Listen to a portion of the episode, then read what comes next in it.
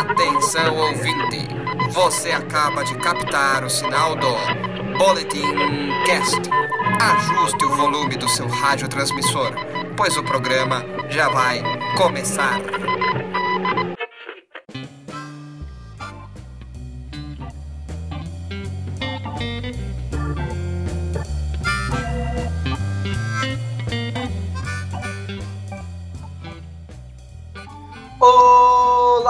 Nerds! Está começando mais um Boletim Cast, o podcast do Boletim Nerd, www.boletimnerd.com.br. Eu sou o Daniel Generali e não vejo a hora de ver a DC fazendo filmes espetaculares outra vez. Completando o time do Boletim Nerd tem ele, o defensor mascarado de São Bernardo do Campo, Rafa Tanaka. Ou você morre como herói, ou você vive o bastante para se tornar um vilão. É, rapaz, isso é verdade. E ele, que comprou o jatinho invisível da Mulher Maravilha, mas não lembra onde estacionou. Henrique Almeida. Depois dessa eu vou ter que chorar na Fortaleza da Solidão. Ah, mas vai chorar muito, meu rapaz. E hoje eu tô até nervoso para apresentar o nosso convidado, confesso. O cara que tá aqui para falar com a gente é simplesmente uma das inspirações para este programa. Samir Naliato, tudo bem por aí, Samir? Ô pessoal, tudo bom? Obrigado pelo convite tendo meus dois minutinhos de Stan Lee fazendo participação especial. Ah, imagina, aqui o podcast é humilde, mas é limpinho, viu? Pode falar à vontade, a gente vai gostar. Então, galera, vamos vestir as nossas capas e máscaras, porque o nosso super papo já vai começar.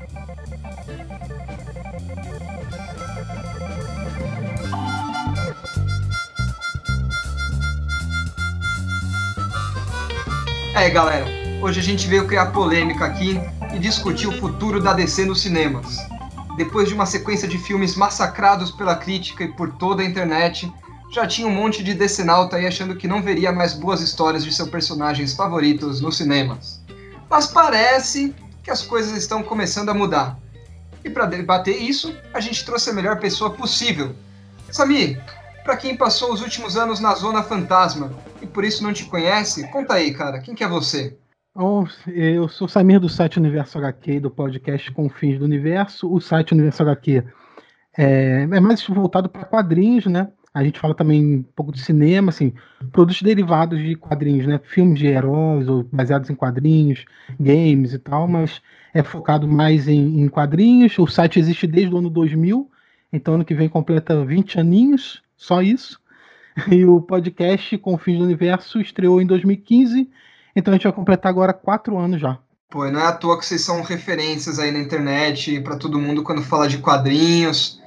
Mas Samir, conta um pouquinho pra gente qual a sua relação com, principalmente com a DC nos quadrinhos. Aí você gosta pouco, né, da DC? É, só um pouquinho, né? É, aqui a gente no presente fala que o cara ou é Marvete ou é Decenalta, né? Tem essas coisas. Isso já é antigo. É, eu não diria que eu sou um decenalta, porque eu também gosto da Marvel, leio bastante Marvel, curto os filmes também, então não tenho essa de gosto de um e não gosto do outro.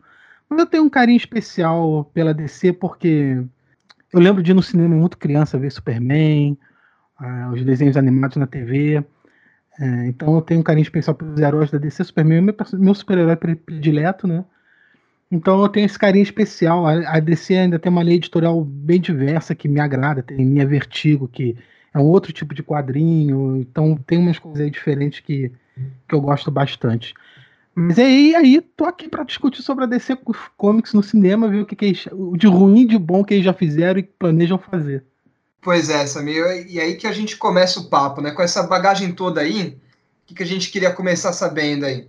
O que, que você acha dos últimos filmes da DC de Homem de Aço até o Aquaman, para começar. Foi tudo tão ruim, igual a galera tem falado? Uma visão geral, assim. Então a gente vai pegar a época do DCEU, né? O universo expandido da DC, que é o universo, universo aí compartilhado deles, né? Cara, eu acho assim, eu, eu sou uma das pessoas que gosta de Homem de Aço. Tem os seus problemas, tem algumas coisas que eu acho que podia ter sido feito diferente, mas acho que no, no geral, o pessoal bateu muito forte no filme, eu gosto dele. Acho que tem muitos pontos interessantes, inclusive que deixavam margens para sequências boas, continuações boas. É, eu, quando anunciaram o filme do Batman vs Superman, eu achei que podia dar uma coisa interessante, tá, mas acho que eles partiram para o caminho errado, no final das contas, a maneira que foi feito. Eu acho que começou bem, como eu já falei, por causa do Homem de Aço, mas aí a DC meio que deu um tropeção ali, DC não, o Warner, né? Deu um tropeção ali, é, não sabia muito bem o que fazer, queria alcançar rapidamente a Marvel, porque a Marvel já tinha o seu universo cinematográfico já cinco anos naquela altura, né? E fizeram algumas besteiras e como bateram muito nela, deu uma parada, respirou fundo e parece que agora, cinco anos, quase seis anos depois que estão começando a pegar o ritmo de novo. Ah, com certeza. Acho que a gente concorda com você. A gente debateu aqui algumas vezes. Eu já confessei aqui que, por pior que sejam os filmes, eu me divirto com eles. Acho que são boa sessão da tarde. O Batman vs Superman, com todos os podres deles, eu consigo ir lá, me divertir, dar um sorrisinho aí com o Batman perguntando se o Superman sangra, falar da Marta. É tudo uma porcaria, mas a gente aceita, né? É engraçado. É, a versão estendida do Batman vs Superman é um pouquinho melhor do que a versão do cinema. Não sei Sim. se vocês já viram. Sim. É, é o que você falou, é um pouquinho melhor. Não dá para falar que salva o filme, né? Mas... Não, não salva. É, é um pouquinho melhor. Ele adiciona algumas poucas coisas que fazem umas referências assim aos quadrinhos também. É, tem umas, umas passagens dessa versão estendida que explica algumas coisas que aconteceram no filme no começo e depois foram meio que largadas, né? Então todo, aquele arco de histórias do Superman ser acusado de ser um terrorista que invadiu um, um país vizinho, por exemplo, isso também é explicado no filme. E, então dá um pouquinho. A maioria das cenas excluídas foram envolvendo o Superman na versão do cinema, que deu mais ênfase pro Batman até. Mas aí na versão estendida você entende alguma dessas coisas, mas tem coisas que não dá para salvar. Por exemplo, a caracterização do Lex Luthor para mim é errada. E não tem como mudar isso numa versão estendida. Aí complica. Ah, com certeza. Eu costumo falar que num universo que o Coringa não é o Coringa, tudo bem o Lex Luthor ser o Coringa, né? Mas tá, tá bem longe ainda de ser uma coisa que agrada. E no meio do universo, né, a gente teve Liga da Justiça. O que, qual que, o que, que você achou, Samir, desse filme?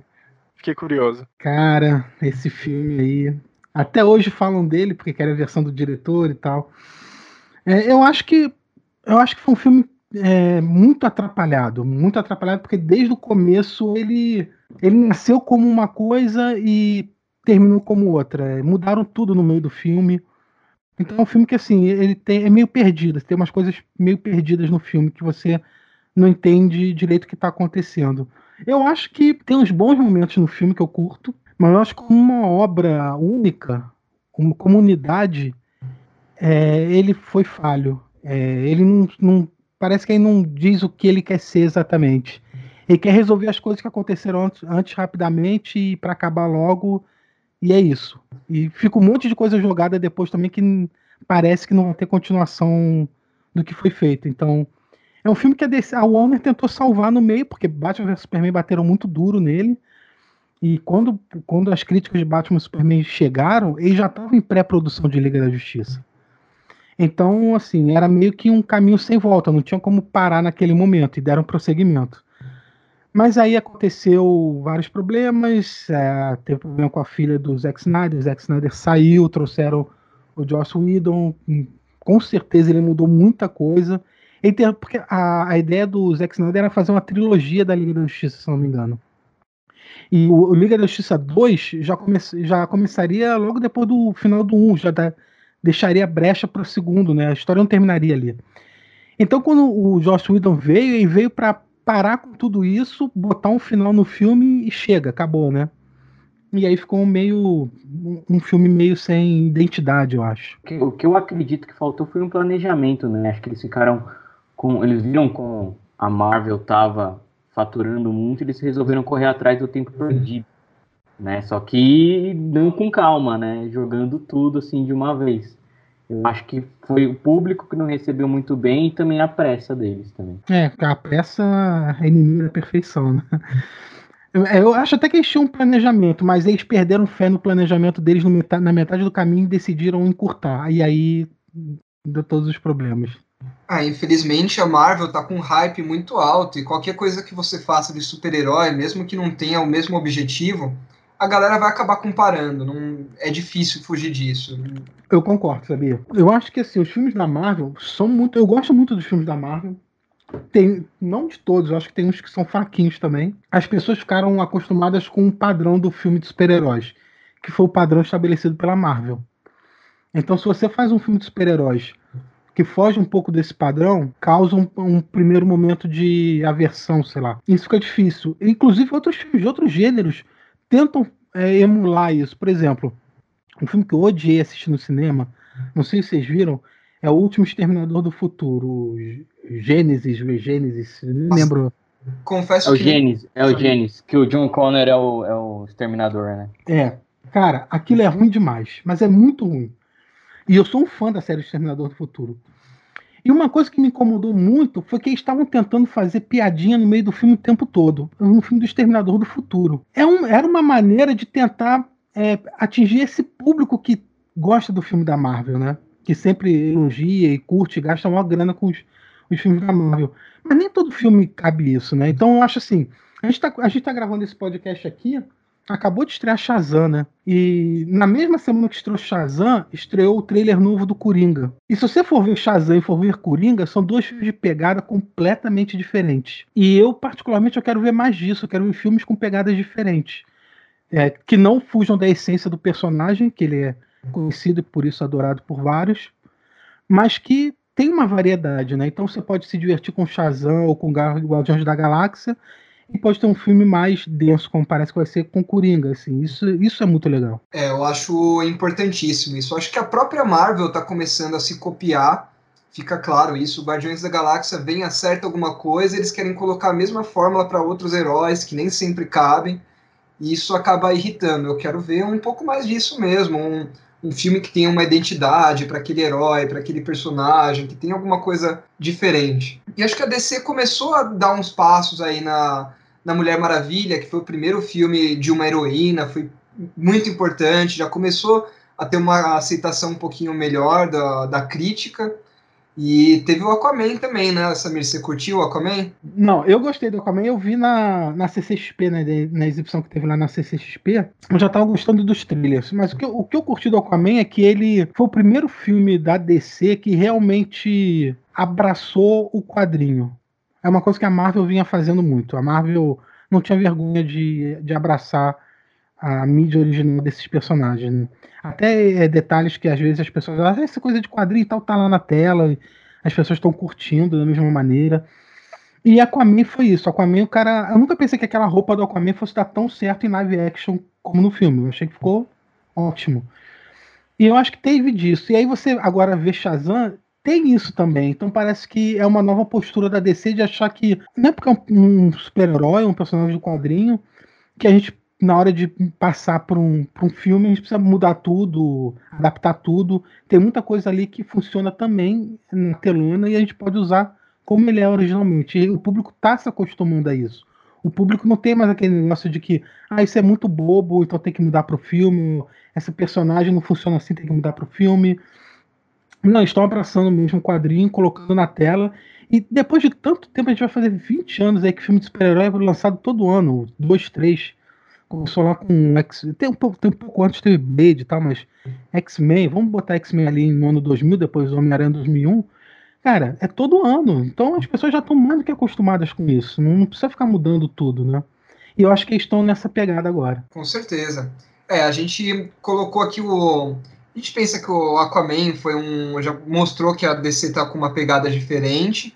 Mas acho que o Shazam foi um que mudou muito assim o estilo da DC fazer o filme, né? Saiu completamente da pegada dark para abraçar o, o, que eu falei com o Henrique aqui, depois ele vai comentar porque o Henrique adorou o filme. Mas é um, muita coisa que parece tosquice, assim, né? O uniforme, que não é aquelas coisas, tem o músculo de borracha, tem uns cenários que não são do maior primor, assim, de tão bem feito, porque a qualidade é questionável das coisas, assim, mas é um filme que diverte. E eu não sei o que vocês acharam, qual a impressão que vocês tiveram aí. Ah, pra mim funcionou, porque eu acabei de ler os Novos 52, né? Aquela saga do Shazam. Entendi muito do quadrinho ali. E no, na experiência do filme também eu gostei do, do elenco, eu gostei do, do, como a história é feita, como é adaptada. Eu peguei a, a essência, né? Eu vi que estava lá, então achei que funcionou bastante. É lógico, tem essa pegada cômica, né? Que a gente começa rindo né, desde a primeira cena até a última. Mas para mim funcionou. Eu achei uma ideia bem interessante. Olha, só complementando o Samir, eu gostei bastante do Aquaman. Acho que foi o que eu mais gostei até agora. E do Shazam, nossa, Shazam, assim, eu achei bem bacana, eu achei um filme divertido, meio sessão da tarde, anos 80, anos 90. Mas é como o mesmo Henrique falou, é um filme que o personagem ele é adolescente, então vai ter essa comédia, vai ter essa diversão. Você não espera alguma coisa, alguma coisa muito melodramática, bem profunda assim para um filme do Shazam. Você espera alguma coisa divertida. Né? É, o Shazam é totalmente sessão da tarde, é completamente sessão da tarde. E, e falando isso no bom sentido, eu não tô falando no mau sentido, não. A gente tem várias lembranças boas do, dos filmes da sessão da tarde que passava é, na década de 90, década de 80. Isso é uma coisa boa. E o Shazam, é, ele é completamente inspirado na nova fase dos quadrinhos, né? Então, não é à toa que Aquaman e Shazam, isso é curioso, Aquaman e Shazam são completamente baseados em histórias recentes, as duas escritas pelo Geoff Jones. O Geoff Jones ele estava, ele era o responsável da DC Comics por cuidar dessas adaptações para outras mídias e depois das trauletadas que a Warner estava recebendo por causa de é, Homem de Aço, Batman vs Superman, Esquadrão Suicida, Liga da Justiça e tal, ele chegou a ser contratado para supervisionar os filmes da DC. Então não é muita, não é, não chega a ser coincidência de que esses dois filmes sejam baseados em histórias que ele escreveu.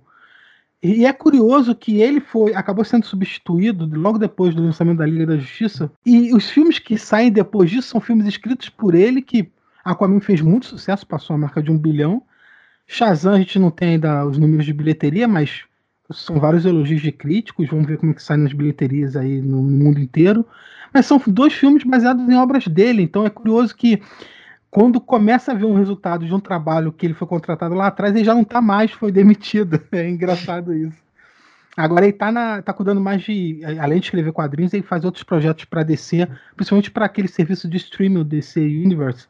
E ele é o cabeça lá dos Titãs e Patrulha do Destino, que também estão fazendo sucesso para o pessoal. Então, isso é curioso ver. Mas sobre Shazam, eu acho que o filme funciona muito bem porque é aquilo que foi dito. Ele é, é um adolescente, né? É um núcleo infantil o filme. Então, vou citar o exemplo do final do filme. A gente vai poder falar spoiler aqui? Pode falar. Vamos dar o um aviso aqui pra galera. Tem spoiler, hein? Se você não assistiu Shazam ainda, para agora. Ou se você não assistiu e não quer ver nunca, continua, beleza, sua conta e risco. Pois é. No final do filme tem uma cena que o Shazam, ele divide os poderes com os irmãos. E aí pega aquele cetro do mago e fala assim: diga o meu nome. Aí todo mundo grita, Billy. Né? Porque, pô, é o nome dele. Não, não tinha aquele, aquele lance do Shazam pra, pra todo mundo, né? É, é coisa de criança mesmo, assim. É, e isso eu achei legal. E é coisa de criança não só no humor, no tom leve, mas o centro dramático do filme também envolve as crianças. E, e elas estão muito bem. Então eu gosto muito todo o arco do Billy de é, procurar os pais, que ele se perdeu dos pais, encontrar a mãe, o resultado do encontro com a mãe, é, a, ele perceber qual era a verdadeira família dele. Eu acho que isso tudo funciona muito bem. Funciona muito bem até para quem curtia filmes como Goonies, Conta Comigo, esse tipo de filme, que também é com crianças ali, né? E, foi muito forte na minha época isso. Em outros filmes, é, inclusive o Big, o, é, em Brasil, no, no, Brasil não é Big, é Quero Ser Grande, né, com Tom Hanks. É, o, o Shazam é completamente inspirado nesse filme, também tem até um easter egg dentro do filme fazendo homenagem ao Quero Ser Grande, então acho que pega essa, essa vibe mesmo, esse clima dos filmes da ali, final da década de 80, começo da década de 90, voltado para o público mais novo. Eu achei que funcionou bem. Ah, eu vou comentar que eu adorei a Darla. Dois. Ah, mancada. Só porque eu queria bater. Achei ela tão fofa, mano. Eu tenho problema com criança prodígio, gente. Me lembra da Maísa na hora, da Larissa Manoela, não. e eu gostei também da atriz que faz a Darla super heroína. É legal mesmo. Ela ficou muito bem também pegando o espírito da criança, ficou legal. Sim. Os outros, no começo, eu tinha até uma dificuldade lá para entender quem que era quem lá. O Pedro, eu falei, meu, quem que é esse cara aí que tá de verde? Não tô entendendo. Então, o lance do Pedro, lembra quando o Billy chega em casa que ele encontra um peso de fazer ginástica? Sim. Aí acho que até a Darla que faz, ah, o Pedro ele tá tentando ficar forte, enfim, ganhar corpo e tal. E quando ele se transforma, ele é o cara mais forte de todos. Ele é o fortão da turma. Então tem essa ligação do começo com quando ele se transforma. Legal, legal apontar isso daí. Uma coisa que eu senti, assim, para mim foi um defeito, numa da, das vezes que o Billy foge, a hora que ele volta lá pro abrigo, é que eles perguntam onde que ele tava, acho que ele podia ter respondido, eu fui da mamãe.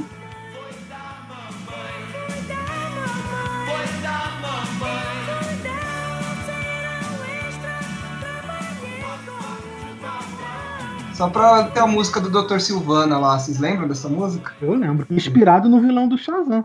Exatamente.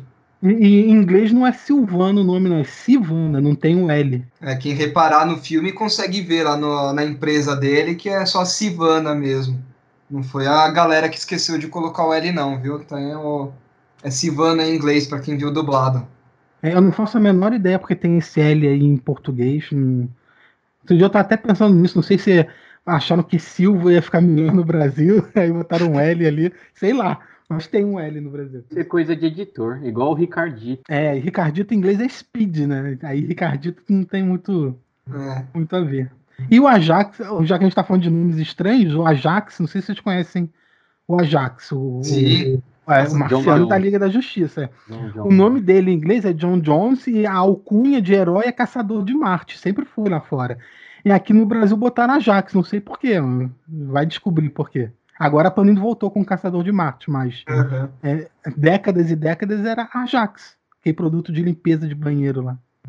É, mesmo nas animações, às vezes mudava, assim, tinha animação que era Ajax, tinha animação que era Caçador de Marte, é tudo bagunçado.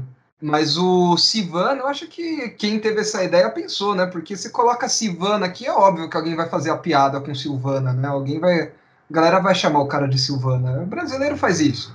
Então já mudaram logo de uma vez e beleza. Tudo aconteceu quando ela chegou atrasada. Eram três e meia, alta madrugada, e sua mãe a esperava no portão. Logo pintou bate-boca, a mãe já gritando, tava quase louca e exigia em altos berros alguma explicação. E Samir, a gente já tem o primeiro trailer do filme do Coringa que você até comentou. É, ele deve estrear em, no dia 3 de outubro, né? É, como são as suas expectativas para o filme? Você acha que vai ser um bom filme? Você acha que vai fugir do que a gente já tem visto da DC? É, quando anunciaram o filme, eu não fiquei com o pé atrás. Porque assim, anunciaram como um filme de. Esse vai ser completamente separado do, do resto do universo estendido da DC, né? O, a cronologia interligada aí dos filmes. Isso vai ser uma parte. E aí eu pensava, pô, mas fazer um filme, passar na década de 80 sem o Batman, mas com o pai do Bruce Wayne, o Thomas Wayne vai estar vivo, e o Coringa, mas não, não conseguindo encaixar direito na minha cabeça como seria isso. E a primeira coisa que me mente foi, porra, mas eu não sei se vocês já viram Venom, devem ter visto, eu não curti Venom, por vários fatores. E eu falei, puta, vai ser um Venom novo isso aí. Cara, mas eu achei o trailer fantástico. Eu achei o trailer ótimo mesmo. E quando eu vi o trailer, eu falei, tá, foda-se, não quero mais saber que não tem o Batman, não quero saber que é mais na década de 80, eu quero ver qual vai ser o produto final disso, porque o trailer tá muito bom e pegou minha, minha curiosidade. Não sei nem se o filme vai ser tão bom quanto o trailer, porque realmente eu achei o trailer muito, muito bom. É, eu tô exatamente com a mesma percepção, viu, Samir? Nossa, eu esse foi o filme que eu indiquei, né, como minha aposta para 2019. Quem quiser ouvir, ó, o primeiro episódio do podcast e nossas apostas para 2019 vai ter o link aqui no post, só entrar e ouvir, que é sensacional. Foi nosso episódio piloto, então ouçam com carinho. E aí eu fiquei com medo, porque não saía nada, não tinha pôster, não tinha trailer, e, e, o ano já tá passando. Eu falei, nossa, a, a DC, a Warner, não, não deve estar tá nada confiante, né, para lançar esse filme. E aí vem esse trailer que surpreende a gente, né, de forma positiva. Né, a gente está vendo bastante comentários né, positivos sobre o filme, né? A gente uh, cogitando o Oscar já, um absurdo, mas beleza. Então, me animou. Foi um filme que, que eu vejo com bons olhos e estou curioso para acompanhar. Você também acha isso, Rafa? Olha, eu tava com o pé atrás, uh, mas depois que, que eu vi o trailer eu fiquei mais confiante. Eu espero que seja um bom filme, assim. E tem o Joaquim Fênix, né? Exatamente, isso daí já é um puta de um ponto positivo, assim, pro... Você vê pelo trailer que a atuação que ele tá colocando, o peso que ele tá pondo no personagem aí, tá à altura de todos os Coringas que a gente viu, acho sensacional. E eu queria saber se o Samir concorda comigo, isso é uma coisa que eu comentei nesse primeiro episódio do, nosso podcast, que eu tenho um pouco de pé atrás quando eu sei da, da história do Coringa. Eu não gosto de saber de onde o Coringa veio. Acho que você humanizar o Coringa perde um pouco do encanto para mim. Por mais que a gente tenha um monte de história boa que contou, isso é um, um, é um fato que eu não gosto muito. Eu gosto mais quando o Coringa é um cara louco e eu, e eu não sei nada dele, eu não sei qual a motivação, não sei porque ele tá fazendo aquilo. Isso me deixa com mais medo. Você tem isso também, Samir, ou não? É, isso é uma discussão longa e antiga entre os fãs dos quadrinhos, porque nos quadrinhos o Coringa surgiu sem história de origem também. E não existe uma história de origem assim, o mais perto que aconteceu de ter uma história do, de origem do Coringa, que as pessoas mais aceitam como história de origem dele, é a Piada Mortal, Batman Piada Mortal, escrito pelo Alan Moore, que ali ele intercala flashbacks com a, da origem dele com o que ele está fazendo no presente, que ele ataca o comissário Gordon, a filha dele, né, tudo isso. E no, fi no filme, assim, não vai ter essa pegada, não vai ser a adaptação dessa história, é uma história, como dizem, original, né, criada pro filme, e, e, mas na história do Alan Moore, ele tenta, tem esse lance de tentar humanizar um pouco o Coringa antes de ser Coringa. É, tem aquele lance de ser um, um, humorista fracassado, tentar ganhar dinheiro porque tinha uma esposa e não está conseguindo, aí se envolve num, com bandidos para conseguir uma grana, acaba se dando mal, enfim. E aí vai. E tem um pouco também na. Apesar de não mostrar a origem dele, na trilogia do Batman do, do Nolan, no segundo filme, né, Batman Cavaleiro das Trevas, com a atuação excepcional do, do Heath Ledger, e quer, e quer mostrar no filme que uma situação é, é parecida com o Piada Mortal, que qualquer um pode ficar louco ali. É, um, um, momento ruim na vida da pessoa pode transformar ela completamente. Então eu acho que é aí que eles vão um pouco também no, nesse filme do Coringa solo. Talvez não só uma coisa ruim que aconteça, mas uma série de eventos que acaba levando a pessoa ao precipício que não consegue ter volta. É, parece que vai ser mais ou menos isso no, no, filme do Coringa que eles vão fazer. É, eu tenho essa percepção também. Eu tinha o pé atrás, mas eu acho que tudo isso que a gente tem visto, mesmo os primeiros teasers que soltaram, já tava me ganhando, assim, eles estão sabendo trabalhar muito bem. Eu acho que dá para vir coisa boa daí, dá para esperar coisa boa. Essa semana que passou, aí a Warner fez umas apresentações para a imprensa lá nos Estados Unidos dos projetos deles para 2019. E aí o diretor do Coringa foi pro palco falar com, com a plateia. E sobre, sobre o filme do Coringa, eles mostraram o trailer lá e tudo mais. Aí o, o diretor falou assim: para fazer esse filme, fiquei pensando como contar a origem de um personagem que nunca teve uma origem. Então, assim, ele, ele, ele tá criando uma história original, mas ele sabe da, da trajetória do personagem, né? Ele sabe da, da importância que tem esse assunto origem para os fãs. E o que eu gosto desse projeto do Coringa, que é um, isso é uma coisa que eu acho legal, apesar de no início ter pé atrás sobre o filme, é que é, a, parece que a Warner quer replicar no cinema o que a DC costuma fazer nos quadrinhos. A DC tem assim, tem o universo DC, que é o universo principal dos super-heróis. Batman, Superman, Mulher Maravilha, Liga da Justiça, Titãs e todos, todos os outros. E eles têm linhas de publicações diferentes. Então tem uma que se chama DC Zoom, outra que se chama DC Inc., e tem, claro, a Vertigo. Uma é para quadrinhos voltados para crianças, outros para adolescentes. O Vertigo é para um público mais maduro, com histórias mais maduras.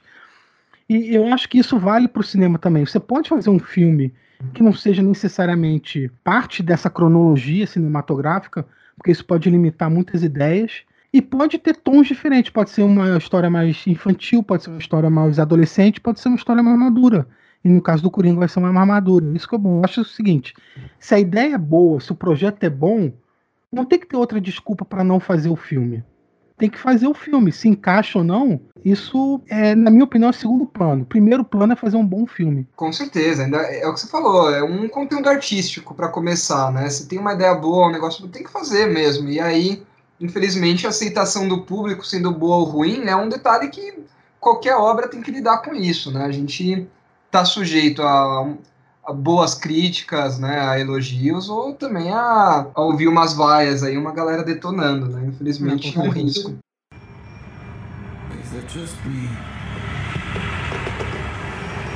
Or is it getting crazier out there?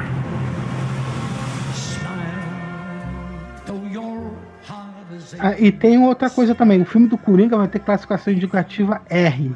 Lá nos Estados Unidos, R é para maiores de 18 anos. Então, só isso já mostra que é um projeto com uma pegada diferente. Normalmente, filme de super-herói baseado em quadrinho é PG-13, né, que eles chamam.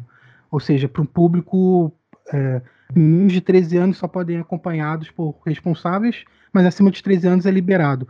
O R não, o R é 18 anos. Então você vê que já tem uma pegada diferente, bem diferente pro filme. Agora você me fez pensar uma coisa. Faz tempo que eu não vejo um filme de herói com, com essa classificação, hein? Olha, é porque eu acho que não tem filme de herói com essa classificação. É. ah, não, teve o Deadpool. Deadpool foi porque. Mas não por causa, de, por causa do tom sério nem nada, assim. Uhum. É porque aparece um de peito de fora, ele faz umas piadas maduras, né? Enfim. Verdade, bem lembrado. É que eu tenho um pouquinho da opinião do, do Sidão aí com o Deadpool. É um personagem que não me desce, então eu acabei esquecendo que ele existe, assim. coloquei o filme do Deadpool no mesmo lugar que eu coloquei o filme do Lanterna Verde e do Homem de Ferro 3, tá junto aqui na minha memória. Demorou um pouco, mas sim. Agora eu tenho um filme. Já teve um do Lanterna Verde, mas melhor não falar disso não. Mas além do Coringa, olha só o que deve vir pela frente. Mulher Maravilha, 1984, que deve sair em 2020. Aves de Rapina, também programado para o ano que vem. Esquadrão Suicida 2, Jesus, previsto para 2021. E o The Batman, que eu tenho até medo de dizer que vai ser lançado algum dia, né? Então, sendo bem sincero aí com a gente, Samir, você acha que os produtores já tiveram tempo suficiente aí para aprender com os erros e fazer esses títulos aí caírem no gosto da galera? Cara, eu acho que eles têm que ter aprendido, porque, na boa, é o trabalho deles, né? Não dá para ficar dando um, ponto de faca o tempo todo. É, eu, desses, todos, desses filmes todos que você mencionou, eu, eu gosto muito do primeiro Mulher Maravilha, então tenho curiosidade sobre o segundo, apesar de não ter curtido muito as fotos que saíram. Mas ok. É, é foto de bastidor, não, não tem problema. Vamos ver quando chegar o primeiro trailer. É, eu não sei o que esperar de Birds of Prey, Aves de Rapina, não tenho a menor ideia do que esperar, vamos ver o que vai sair disso aí. The Batman, um filme que, cara, já deu tanta volta, mas parece que agora parou. parou é assim, que eu digo parou é parou de mudar. É, acharam um caminho, estão desenvolvendo ele com Matt Reeves. Gosto muito dos três filmes do Planeta dos Macacos, então eu tenho uma boa expectativa para esse filme, espero que seja bom. Esquadrão, da, Esquadrão Suicida, cara, não tem como não ter curiosidade desse filme por causa da direção. Cara, o James Gunn é o primeiro diretor que está tomando conta de duas franquias de empresas concorrentes, porque ele voltou para os Guardiões da Galáxia e está cuidando do Esquadrão Suicida. Então, cara, eu tenho muita curiosidade para ver o que vai sair desse filme, muita mesmo. É, por enquanto eu não sei direito qual vai ser a história, parece que vai mudar vários personagens, vai, vai servir como um reboot, mas não sei até que ponto também, porque vão voltar vários atores do, do primeiro filme. Então esse eu tenho, tenho muita curiosidade para saber o que vai sair dele. Aquaman 2, acho que é o caminho natural de seguir por causa do sucesso do primeiro, não, tem outro caminho. The Flash não se sabe, esse filme aí para, volta, para, volta, muda mais rápido do que o herói, então não sei. Eu, eu só queria saber se o Samir acha que vai sair aquele spin-off do Aquaman, que começaram os rumores assim que o filme né, estreou e começou a fazer sucesso, aí falaram que é um spin-off com uma pegada de terror, você acha que, que vai rolar? O, com o Trent, né, com aqueles, aqueles monstros submarinos, que inclusive é cocriação do Ivan Reis brasileiro, quando trabalhou na, na, no, no revista do Aquaman. Eu, eu não sei se esse filme vai rolar. É, parece que assim, porque assim, o estúdio ele dá. Ele abre vários projetos. E qual deles vai realmente terminar nunca se sabe. Além desse da, do Aquaman aí que vocês eh, comentaram, esse spin-off do Aquaman, a, Warner já falou de filme do Lobo, da Liga da Justiça Sombria, do Cyborg, do Adão Negro. Se bobear Adão Negro agora vão até acelerar porque é por causa do Shazam que está sendo bem falado. Mas é, Liga da Justiça, é, a continuação da Liga da Justiça, Asa Noturna, Batgirl, Dead, é, é, Pistoleiro, tanta coisa que já se falaram de filme da, da Warner com personagens da DC, nunca se sabe qual que vai virar mesmo. Eu acho assim, é a mesma. É, pro Trash aí, pro, pro Abismo, o que eu acho é a mesma coisa do Coringa. Se eles tiverem uma ideia boa para fazer esse filme, eu não vejo por que não. Mas eu só acho que esse filme tem que tirar, tirar espaço de outros que, na minha opinião, são importantes e valeriam mais a pena serem feitos. E, e, o que a Warner parece ter entendido, pelo menos espero que tenha entendido, é que nem todo filme baseado em quadrinhos da DC precisa fazer um bilhão. Nem todos precisam custar 250 milhões para ser feito. Você pode fazer um filme por 50 milhões e ele render 450 milhões, ser um bom filme, tá valendo. Se for o caso, ok. Ah, com certeza, eu concordo. Acho que isso vale para muita franquia aí que tá fazendo seus filmes. Digo até pelo Star Wars, que eu acho que eles seguiram esse caminho com Han Solo. Não precisa ser filmaço o tempo inteiro, né? Isso até acaba cansando. A gente vai todo ano no cinema já tendo que esperar uma puta de uma reviravolta e a galera não tem tempo hábil, né, de fazer uma puta de uma produção com um monte de, de surpresa, de coisa que você não imaginava, de te virar de cabeça para baixo. Não tem como fazer isso todo ano, né? Tem que ter um, um respiro aí. Pois é, você vê a Warner no ano passado, no primeiro semestre do ano passado, anunciou o filme dos Novos Deuses a criação do Jack Kirby, que vai ter direção do Ava, da Ava do, do Varney, do Varney, né? Ava do Varney.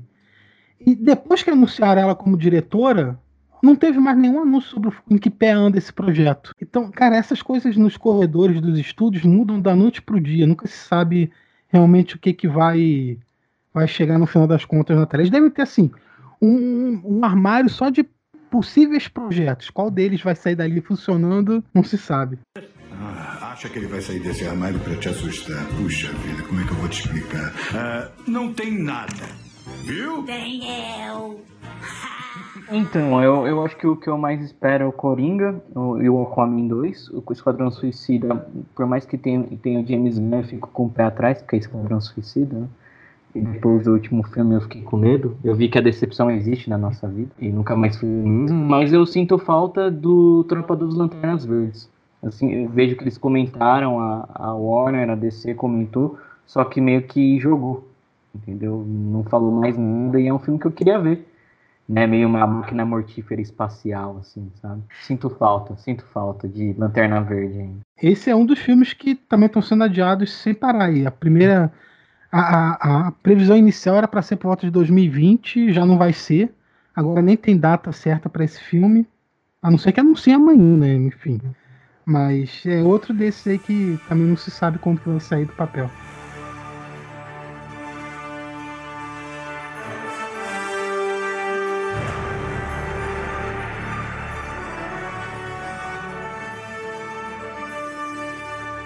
Mas bom, agora que a gente já contou o que a gente acha aqui do futuro da DC no cinema, vamos falar do passado, que sempre é bom ser lembrado. Samir, acho que a gente já até sabe aqui, né? Você até deu um pequeno spoiler, mas só para deixar oficializado aqui, qual o seu filme favorito da DC e por quê? Cara, olha, é difícil de falar o favorito. É, por enquanto eu vou ficar com o. Motivos é, pessoais e porque eu realmente acho que é um filme que bateram muito sem ele merecer tanta porrada, mas tudo bem. Mas de é... todos os tempos, assim, de tudo que a DC Não, não. Mesmo não, de tudo. Ah, não, aí não. Não, aí então para, para tudo. o filme favorito de todos os tempos da DC não é Homem de Aço, então. É Ótimo. só dessa fase de. É só essa fase aí do universo DC estendido e tal. Aí eu colocaria Homem de Aço, Aquaman, Shazam, Mulher Maravilha como os que eu mais gosto. Mas se é de todos os tempos, de todos os filmes da DC, não.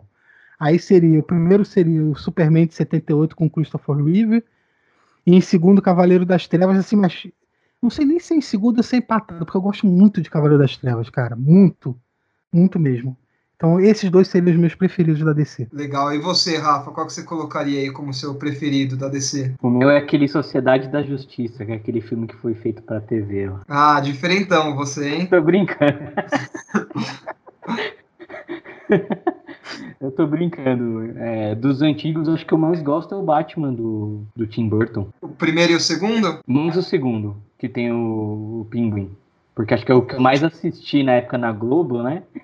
na tela quente, então é o que eu mais gostava. Aí tem aquele circo lá, tem a história do da mulher gato também. Então, cara, assim, marcou, acho que foi mais pela memória afetiva. Olha, eu confesso que reassisti tanto o primeiro quanto o segundo e eu tenho boas percepções desses filmes ainda. É legal ver aquele cenário que o Tim Burton construiu, saber que a Gotham tá lá, todo o visual que ele deu para as coisas. Eu acho que funciona bem. É, o, é, um Batman diferente do que a galera tava vendo, né? Era um começo de um Batman é, carrancudo, assim, meio das trevas mesmo. Lógico que guardado as devidas proporções, né? Que era o que tinha para a época do, do Tim Burton. Mas eu acho que ainda funciona bem é um filme de origem legal, assim, que ele não dá a origem do personagem logo de cara, ele tem um roteiro bacana. Acho que os dois filmes do, do Batman funcionam bem. Mas e você, Henrique? O que, que, é, que, que você tem de preferido da DC? Ah, pra não repetir o Superman de 78 e o Cavaleiro das Trevas, eu vou de Shazam. Foi um filme que me surpreendeu, eu gostei bastante e eu colocaria entre os meus, meus preferidos da DC. De todos os tempos? Sim. Olha só, surpreendente. Eu falei, eu não consigo colocar o Shazam aí como na minha lista de melhores. É, eu acho que é um filme divertidinho, mas eu ainda acho que eu não tenho não tive a visão infantil suficiente assim para me divertir tanto com ele. Infelizmente eu tenho que repetir, cara, não tem como não colocar o Cavaleiro das Trevas nessa lista. Tanto até o Begins e o Cavaleiro das Trevas Ressurge para mim fica aí junto como um, um ápice dos filmes de herói, assim, é, é espetacular. Tem coisa que me arrepia até hoje quando eu assisto ali. Aquilo é um primor. Vocês estavam falando do Batman do Tim Burton. É, foi uma febre quando esse filme foi lançado. E vale a gente lembrar, porque isso pode fazer uma ligação que a gente falou do filme do Coringa agora solo, porque no filme do Tim Burton ele mostra a origem do Coringa. Uma origem diferente. Inclusive a origem do Coringa está ligado com a origem do Batman ele fez essa mistureba no filme. Mas tá lá, ele apresentou uma origem do Coringa no filme do Batman de 89. É, é, isso é uma coisa que ainda me pega, assim, eu não gosto, mas eu tenho que dar o braço a torcer que pro roteiro que ele criou ali, pro efeito dramático de um filme, acabou funcionando. Sim, ele funciona. Eu, eu tenho uma. Tem do, eu gosto muito desse filme, e, só que tem duas coisas que me incomodam nele, que é coisa puramente pessoal, boba. Uma é que eu acho que o Jack Nicholson tá muito bom no papel, mas eu nunca consegui ver aquele Coringa com bons olhos, porque eu tava acostumado com o Coringa dos quadrinhos, que ele é esguio, magro, e o Coringa do filme é meio gordinho, e, e, e ele, ele que matou os pais do Bruce Wayne, eu achei que foi meio estranho. Então, apesar de ser fisicamente o rosto que é o mais fiel aos quadrinhos de todos os Coringas que já teve. E eu não consigo aceitar aquela cena que ele tira um revólver com um cano de 3 metros sei lá, 3, 10 metros e consegue derrubar o, o, o bate-plana, cara. Aquilo não dá. Pô, de onde você tirou essa merda? Tá muito engraçadinho, hein, Robin? Lógico que foi do cu. Podia ser mais da onde? E recentemente a galera tá falando do, do Henry Cavill ser o segundo melhor Superman que a gente já teve aí de ator, né? Você concorda, Samir? Eu concordo, até porque, assim, você quer considerar todos os Supermans de todas as mídias ou só de cinema? Não, pode considerar tudo. É, é, mesmo considerando tudo, eu acho que sim. É porque eu não tenho. O seriado que tinha na televisão não foi aquele da década de 50. É, não acompanhei, não era vivo. Vi depois de velho, mas assim, é uma coisa muito de época, então eu não, vou colocar no meio. É, a série da Lois e Clark que teve na década de 90, eu acho que não não dá para comparar. É, tem uns episódios legais, mas comparar com, com cinema não tem como. Smallville, não, o cara não foi Superman, o cara foi o Clark Kent. Quando ele virou Superman, acabou a série. Então, é, não tem como botar ele como um dos maiores Supermans. E, cara, tem Henry Cavill, tem Christopher Reeve, que pra mim foi o melhor, mas, é assim, né, os atores passam, morrem, infelizmente, não tem como... Não dá pra um personagem por causa disso. No Brandon Ralph, Hum, acho que não, não, não, fica no mesmo nível do Henry Cavill. Eu acho que o Henry Cavill fisicamente é um excelente Superman. É muito, assim, parece Superman saído dos quadrinhos. É muito bom. É, e eu acho que os, ele teve o problema de trabalhar uns filmes que fugiam um pouco do, do, que a, do que as pessoas têm como Superman ideal. Principalmente em Batman vs Superman. É um, um Superman amargurado, meio é, meio depressivo às vezes, então fica. Muita gente pode ter um, um, pé atrás com o Henry Cavill por causa disso. Mas no final ele ficou um Superman muito bom no cinema. Eu acho que o problema do Henry Cavill é essa aparente briga aí que tá tendo com a Warner. Não sei nem se ele vai renovar para outros filmes. Tanto que o Superman aparece no Shazam, mas não aparece o rosto do Superman. Não, eu gosto bastante dele, assim. Talvez você me mate por isso, mas eu também acho o Homem de Aço o mais legal dessa última fase da DC, é o que eu mais gosto. Eu gosto muito porque eu acho que o Superman é um personagem difícil de ser retratado, né? É um cara que tem tudo, assim. Todos os poderes, todas as forças. É um cara que é fodão em todos os níveis. Então ele acaba sendo muito surreal, assim, né? Não que os outros super-heróis não sejam, né? Mas o super-homem tem muito poder, né? Muito mais do que a, maioria. Então eu acabo não tendo uma ligação tão forte com ele. E eu acho que ver o super-homem desse jeito, assim, acabou me fazendo gostar um pouquinho mais. O Superman tem um. Você falou do Superman ser um personagem perfeito em quase tudo que ele faz, muito poderoso. Tem um outro ponto com o Superman que é difícil de fazer um, um, um projeto com ele, inclusive nos quadrinhos, que assim, todo mundo tem uma opinião sobre o Superman. Todo mundo tem a sua versão ideal do Superman. Mesmo aqueles que não são fãs do personagem, tem no imaginário dele qual seria a versão ideal do Superman. E você, o Superman que foi criado em 38 é diferente do Superman do final da década de 40, que é diferente do Superman da década de 60, que é completamente diferente do Superman do reboot da década de 80, que é diferente do Superman atual nos quadrinhos. E, e quando você tenta mostrar uma, uma versão diferente, ou com toques diferentes, para um público amplo como é no cinema, acaba olhando com certa desconfiança. Então, vou citar, por exemplo, Capitã Marvel, que chegou no cinema agora. Ela é super poderosa. É, no final do filme, ela destrói uma armada de. que, assim, em dois tempos várias naves, venceu todos eles e tudo mais. Então é tão poderosa quanto o Superman para criar uma, uma história que traga perigo, traga interesse. Mas é um personagem que ninguém conhecia. Então é uma novidade, né? O Superman não, não acontece isso. Então, é, quando for fazer um filme do Superman, tem que ter uma preocupação extra de como apresentar um personagem que se encaixe no imaginário da maioria das pessoas, mas que ao mesmo tempo tem alguma coisa de diferente para parecer uma novidade. E não é uma, coisa, uma mistura muito simples de se realizar.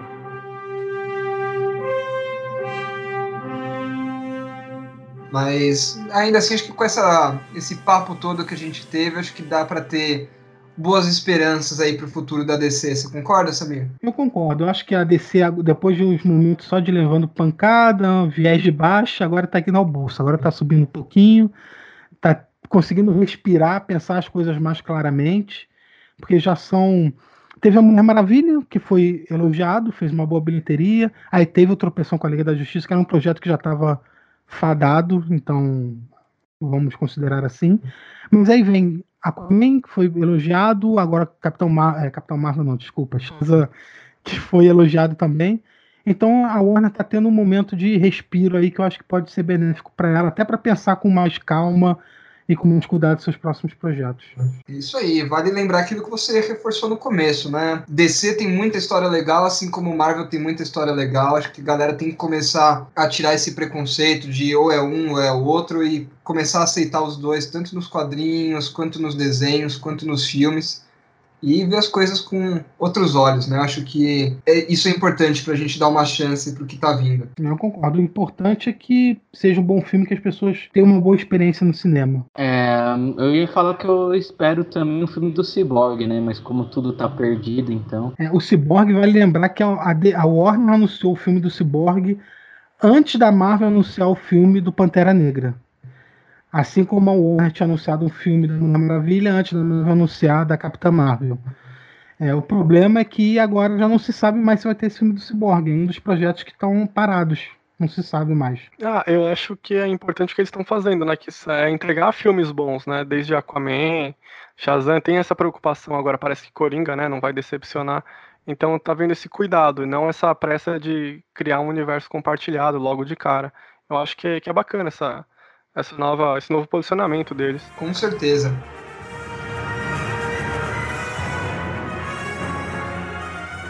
E olha, o papo de hoje está sensacional, mas infelizmente a gente precisa encerrar. Mas antes eu queria agradecer demais pela sua participação, Sami. Foi uma honra para todo mundo aqui. Então, se você quiser deixar seu recado, falar do site, do Confins, da camiseta, aproveita aí que é de graça, hein? Opa, se é de graça, até injeção na testa? Com certeza. É. Eu, eu, primeiro quero agradecer pelo convite, foi muito legal bater esse papo com vocês, é, falar um pouco de cinema, de quadrinhos também aí no meio. Espero que o pessoal tenha curtido o programa, é, todo, mundo esteja na, todo mundo esteja na expectativa de ver bons filmes, seja Marvel, seja DC. E deixar aqui o recado, se vocês quiserem, se não conhecem o Confins do Universo, é só acessar podcast.universohq.com tem vários episódios já, estamos no episódio 74, se eu não me engano. Então, quem não conhece tem um bom número de podcasts para fazer uma maratona legal. E quem não conhece o Universo HQ, www.universohq.com também. É isso aí, acesse lá e siga a gente. Isso aí, tá com a, com a camiseta das baratas também, né? Ah, temos uma camisa do Confins do Universo, estou usando para gravar esse episódio. A estampa da camisa é um desenho feito pelo Danilo Brandão, que foi durante muito tempo a cara do podcast né, do Confins, com os quatro integrantes desenhados. É muito legal a camisa também. Então, quem quiser conhecer, já aproveitando, www.asbaratas.com.br busque pela camiseta Confins do Universo. Isso aí, para quem chama o Samir para gravar o podcast, ganha a camiseta do, do Confins, não é isso, Samir? Então vou ter que separar três agora. Aí. ah, brincadeira, nossa. Mas valeu mesmo, viu, Samir? E você que nos ouviu, concorda com a gente, com as nossas opiniões sobre o futuro da DC?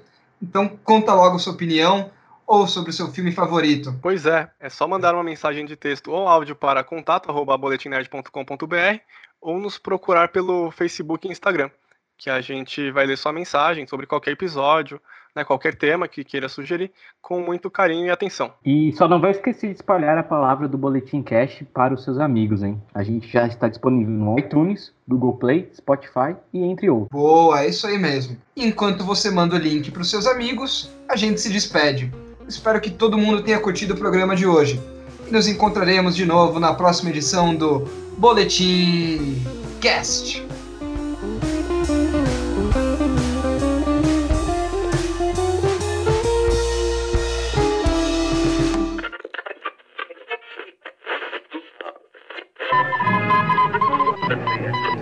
Acaba de ouvir uma transmissão de Boletim Cast. Fique atento, pois podemos voltar com um novo programa a qualquer momento.